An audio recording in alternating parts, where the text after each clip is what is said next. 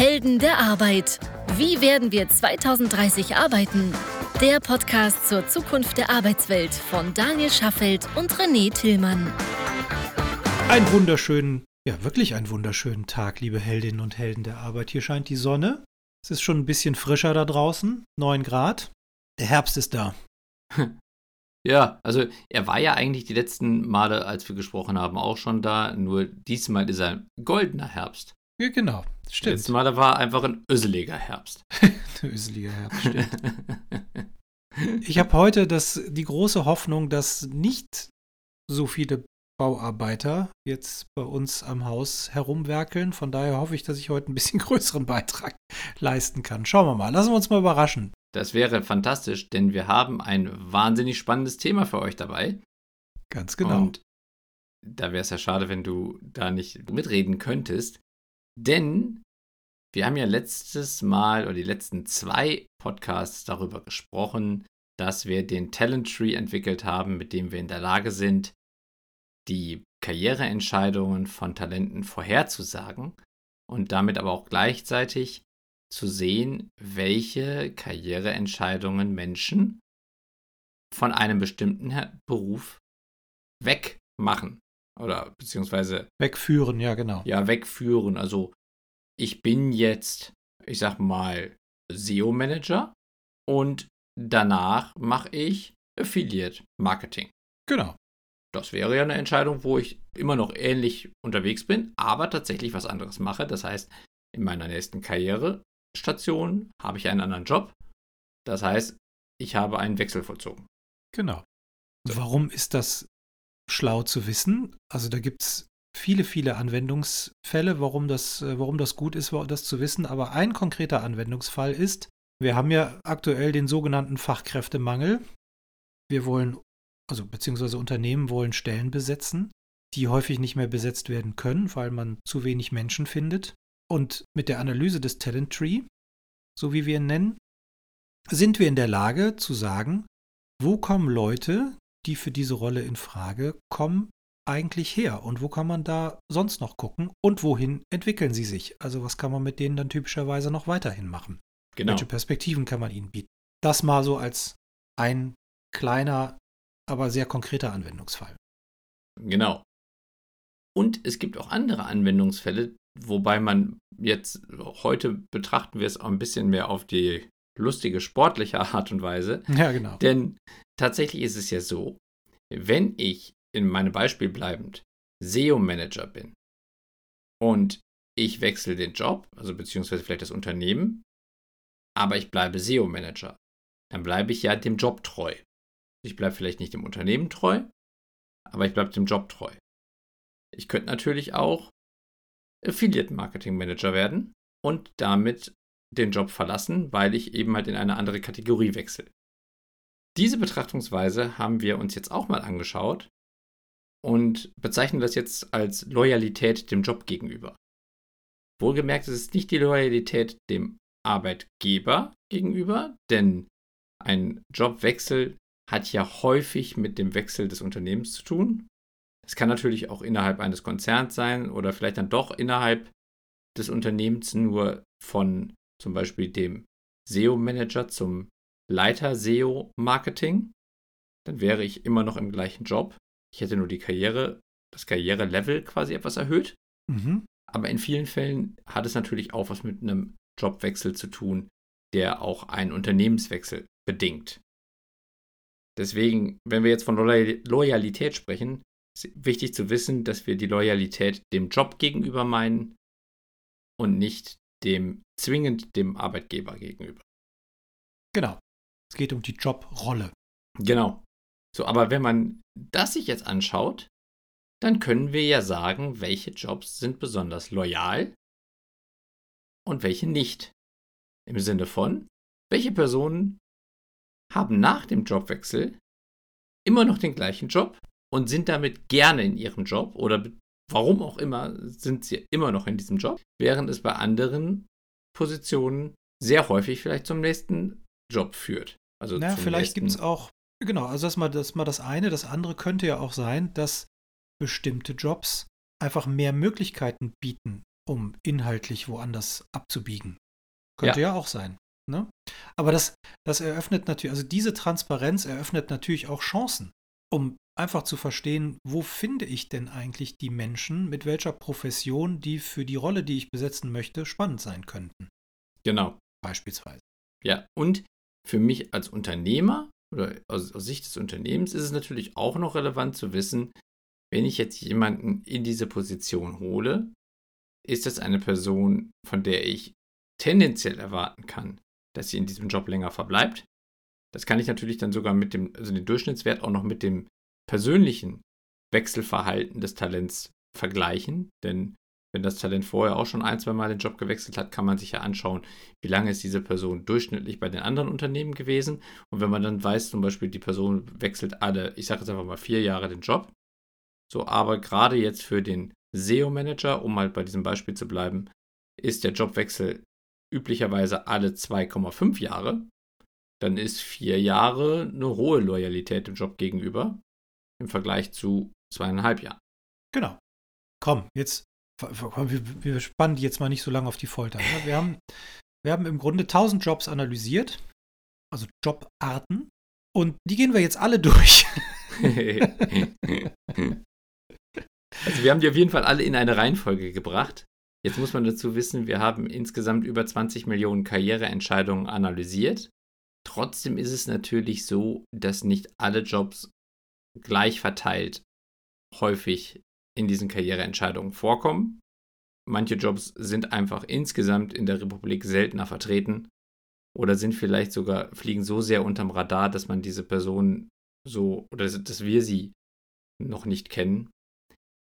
Aber wir haben trotzdem mal von diesen fast 1000 Jobs, die wir analysiert haben, uns eine Reihenfolge oder eine Rangliste erstellt von den loyalsten und den illoyalsten Jobs Deutschlands. Und in dieser Folge werden wir mit den loyalsten Jobs anfangen. Ja, vielleicht arbeiten wir uns von Platz 5 auf Platz 1 vor. Ja, ja, der Platz 5 ist ja in unserem Falle der Musiker. Richtig. Richtig? Ja.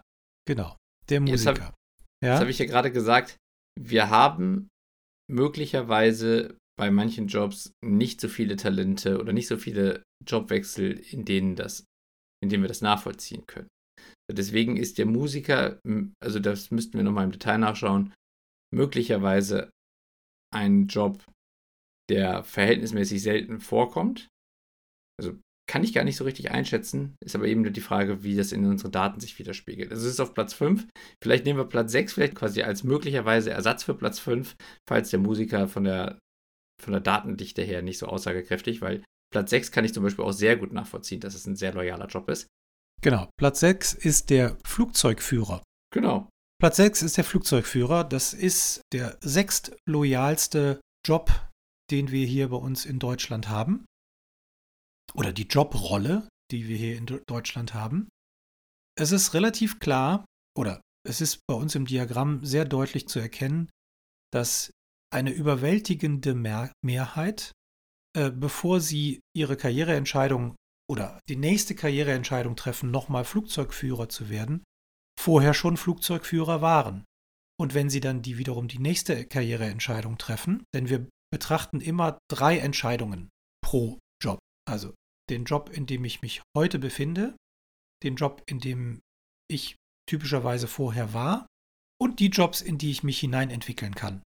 Das sind die drei Karriereentscheidungen, die wir Stand heute analysieren. Und da ist einfach sehr deutlich, 86 Prozent derjenigen, die heute Flugzeugführer sind, waren auch in ihrer vorherigen Rolle schon Flugzeugführer. Ja.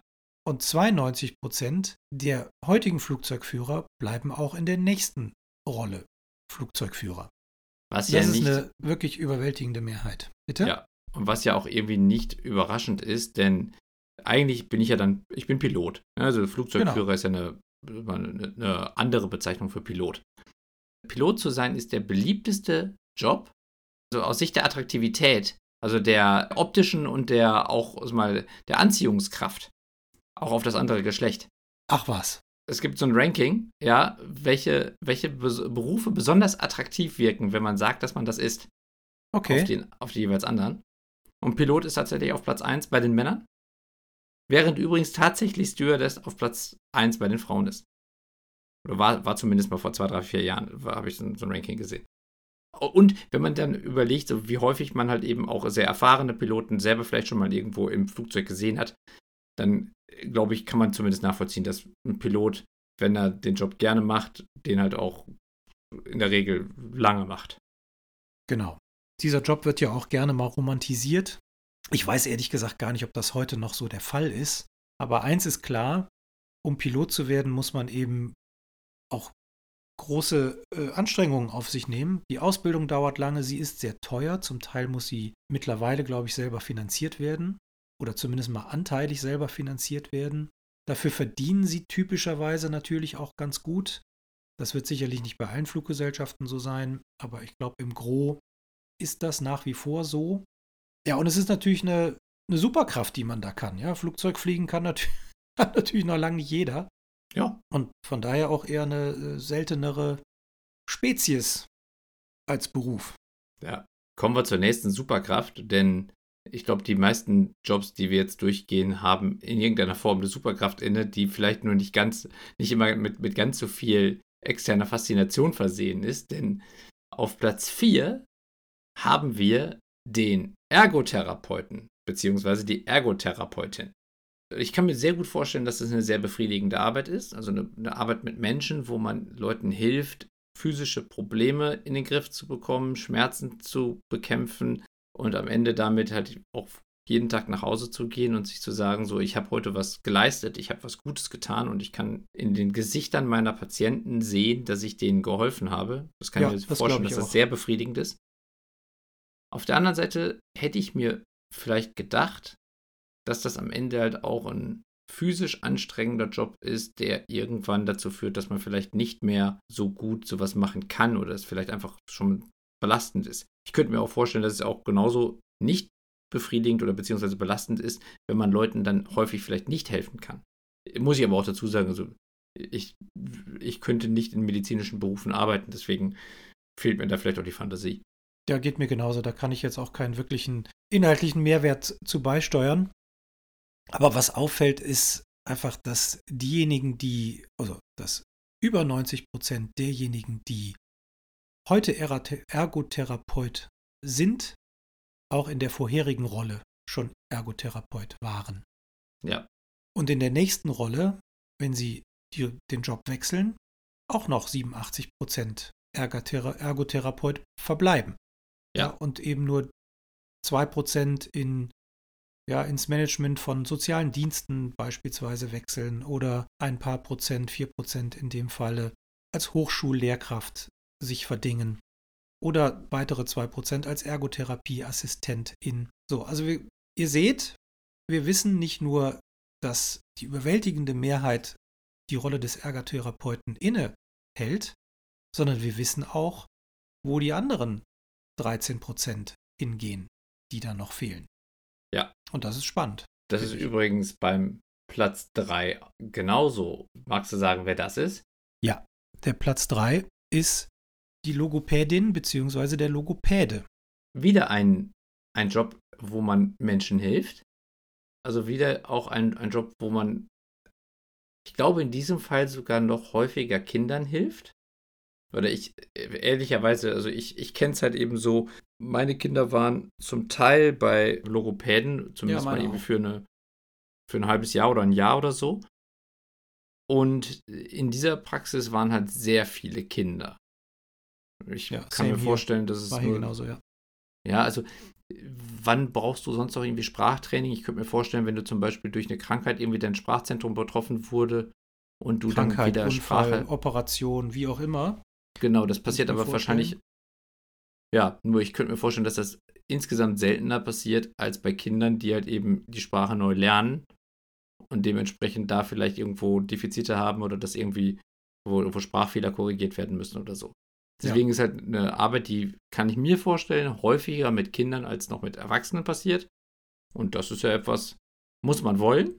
Ja, auch da muss man sagen, also Hut ab, wenn man das jeden Tag macht und dafür die Nerven hat. Aber auf der anderen Seite kann ich mir vorstellen, wenn man das dann macht und sich da darüber freut, wie man dann jungen Patientinnen helfen kann, dann kann das auch ein sehr befriedigender Job sein. Absolut. Tatsächlich ist es ja auch so, 87% der Logopäden bleiben Logopäde, auch in der nächsten äh, Karriereentscheidung oder im Durchschnitt sogar 89%. Und nur 4% werden zum Beispiel auch da Hochschullehrkraft. Also in beiden Bereichen ist es offensichtlich auch so, dass man aus diesem medizinischen Job heraus dann vielleicht auch irgendwann sagt, ich möchte in die Lehre gehen und ich möchte anderen Menschen helfen, diesen Job vielleicht besser zu verstehen oder den zu begleiten. 2% werden Pensionsleiter und 1% Psychologe. Finde ich auch nochmal spannend, weil ich könnte mir vorstellen, dass das da dann auch, also dass Sprachprobleme vielleicht auch in manchen Fällen halt eben psychologisch bedingt sind und wenn man sich dann mit solchen Themen intensiver auseinandersetzt, sagt man vielleicht, okay, ich packe nochmal ein Studium der Psychologie obendrauf. Ganz genau. Jetzt haben wir den Platz 2. Den finde ich ein bisschen überraschend. Den hatte ich, den hatte ich da nicht verortet, ehrlicherweise.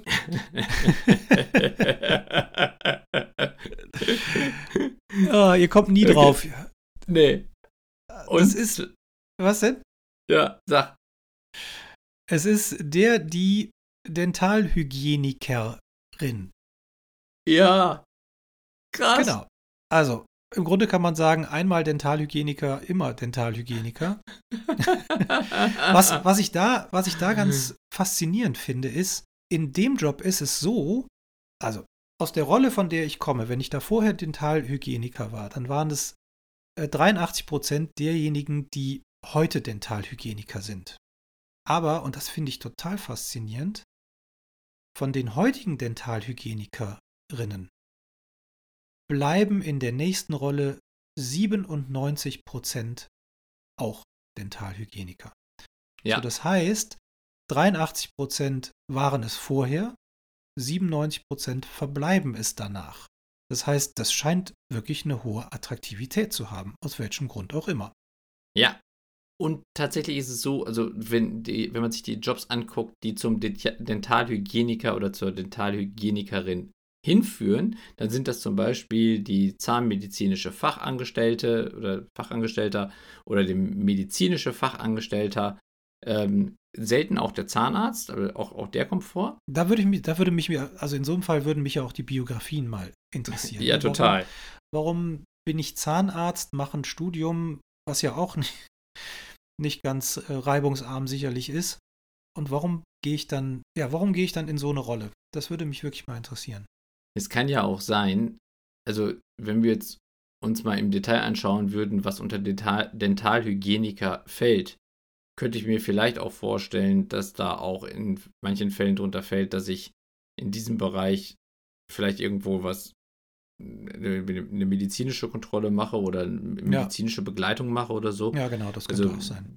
Ehrlicherweise sitze ich da nicht wirklich fest im Sattel, deswegen kann ich nicht sicher sagen, was da sonst noch so an, an möglichen Ausprägungsformen von dem Job irgendwie noch dazugehört, sodass ich zum Beispiel. Ja, gut, aber das werden wir ja, dazu werden wir ja in der Lage sein, Sinn. das zu tun. Klar, wenn wir jetzt in die Details reingucken würden, würden wir das genau, sehen. Die haben wir ja. Wir haben die, nur wir haben es im Moment jetzt nicht quasi als Liste vorliegen, beziehungsweise als Tool, um das auszuwerten.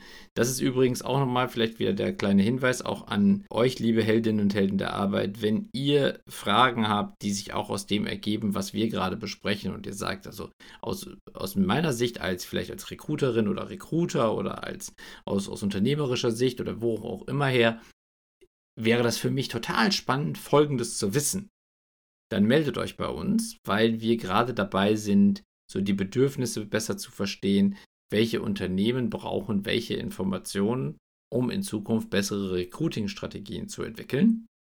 Und wenn ihr jetzt etwas dabei hört, wo ihr sagt, ach, das geht, und das, wenn ich das wüsste, dann wäre das ja total toll für mich, weil ich könnte das und das damit machen, dann meldet euch.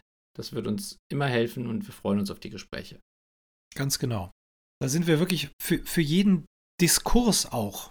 Hm. Freuen wir uns. Ja, absolut. Genau.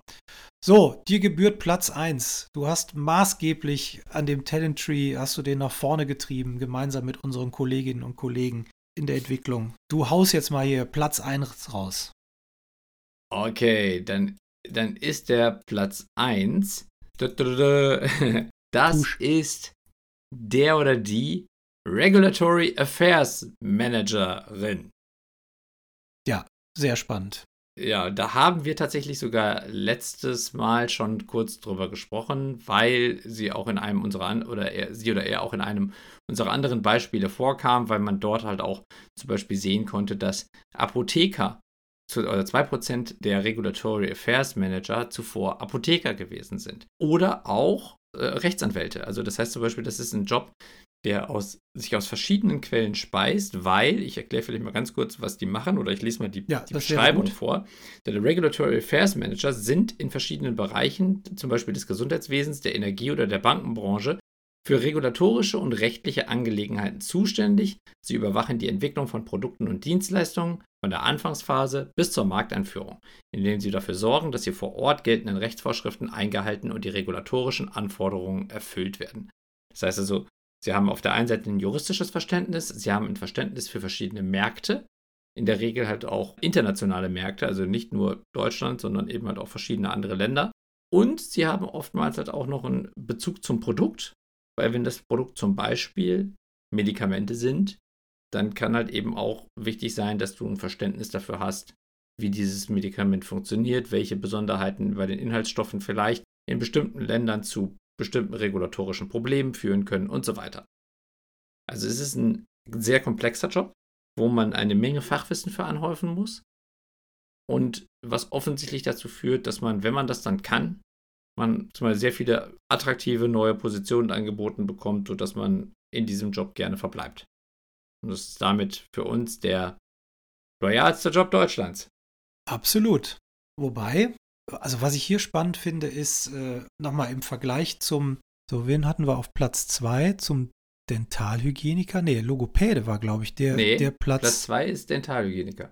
Nee, aber der Logopäde war, glaube ich, der, wo hinterher mehr Logo. Nee, es gab, nee, bei, beim Dentalhygieniker war es äh, so, dass ähm, hinterher sogar noch mehr Leute den, den, die Rolle des Dentalhygienikers ähm, machen wollten, ausüben wollten. Hier ist es ein kleines bisschen anders. Also wenn ich heute Regulatory Affairs Managerin bin, dann waren das vorher 93 Prozent schon, aber nur in Anführungszeichen 88 Prozent machen es danach noch weiter. Nichtsdestotrotz heißt es, auch hier einmal Regulatory Affairs Manager, nahezu immer Regulatory Affairs Manager. Von daher stellt sich hier natürlich die Frage, wenn ich als Unternehmen so eine Rolle zu besetzen habe, kann ich natürlich versuchen, mich anderer Regulatory Affairs ManagerInnen zu bedienen und versuchen sie für mich zu gewinnen, weil die Wiese möglicherweise auf meiner Seite grüner ist als auf der anderen.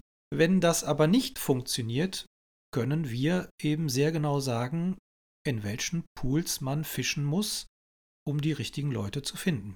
Wie beispielsweise Apotheker oder Qualitätssicherungstechniker aus bestimmten Branchen oder genau. eben auch Rechtsanwälte mit einem bestimmten Fachhintergrund.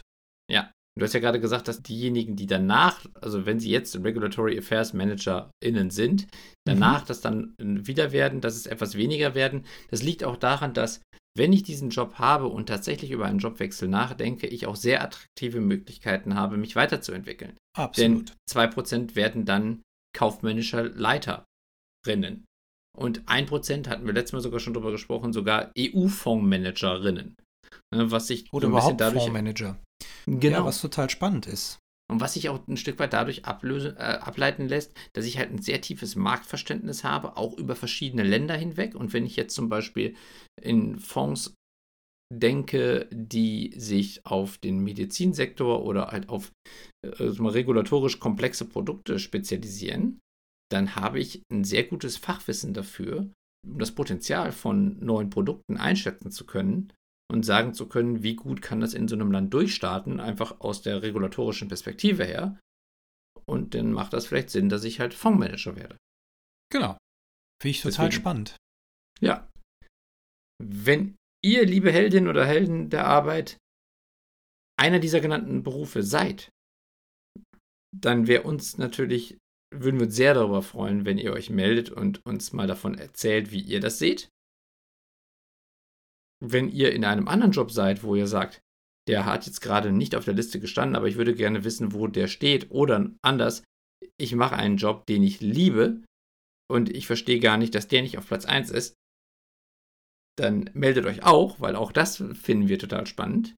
Absolut. Und wenn ihr euch fragt, welche Jobs sind denn besonders illoyal, dann verweisen wir euch auf die nächste Folge in zwei Wochen. Denn dann gehen wir diese Liste durch. Ganz genau. Liebe Gruppe, habt eine schöne goldene Herbstzeit. Und das ist ja jetzt Folge 105, glaube ich. Ne? Mhm. Wir sind bei Folge 105. Das Mhm. heißt, ihr habt noch in der dunkle Jahreszeit, die ja jetzt begonnen hat, kalt, dunkel, man ist viel zu Hause, ja, habt ihr noch 104 Folgen Möglichkeiten, euch die Helden der Arbeit anzuhören. Man Alles rund die ums sogar, Thema. Hä? Man kann die sogar doppelt hören. Man kann die, man kann die, sogar- die gehen gar nicht kaputt beim Hören. Das ist gut. Nicht so wie bei Schallplatte oder so. Genau, wie werden wir 2030 arbeiten? Es geht ganz viel um das ganze Thema HR, HR-Tech, äh, KI im Allgemeinen, aber auch im Besonderen, aber auch über gesellschaftliche Phänomene. Findet ihr alles unter heldenderarbeit.me oder auf allen bekannten ja, Hörplattformen, wie beispielsweise Spotify, Google, Apple, was auch immer. Ganz genau. Dann wünschen wir euch jetzt zwei wundervolle Wochen, bis wir wieder da sind und mit euch dann gemeinsam über die illoyalsten Jobs Deutschlands sprechen. So machen wir das. Bleibt gesund, macht's gut. Bis dann. Ciao, ciao. Tschüss. Das war eine weitere Episode der Helden der Arbeit von Daniel Schaffelt und René Tillmann. Das hat dir gefallen? Dann abonniere uns jetzt, um keine Folge zu verpassen. Weitere Infos findest du auf www.heldenderarbeit.me. Ach ja, eine Bewertung wäre ein Träumchen.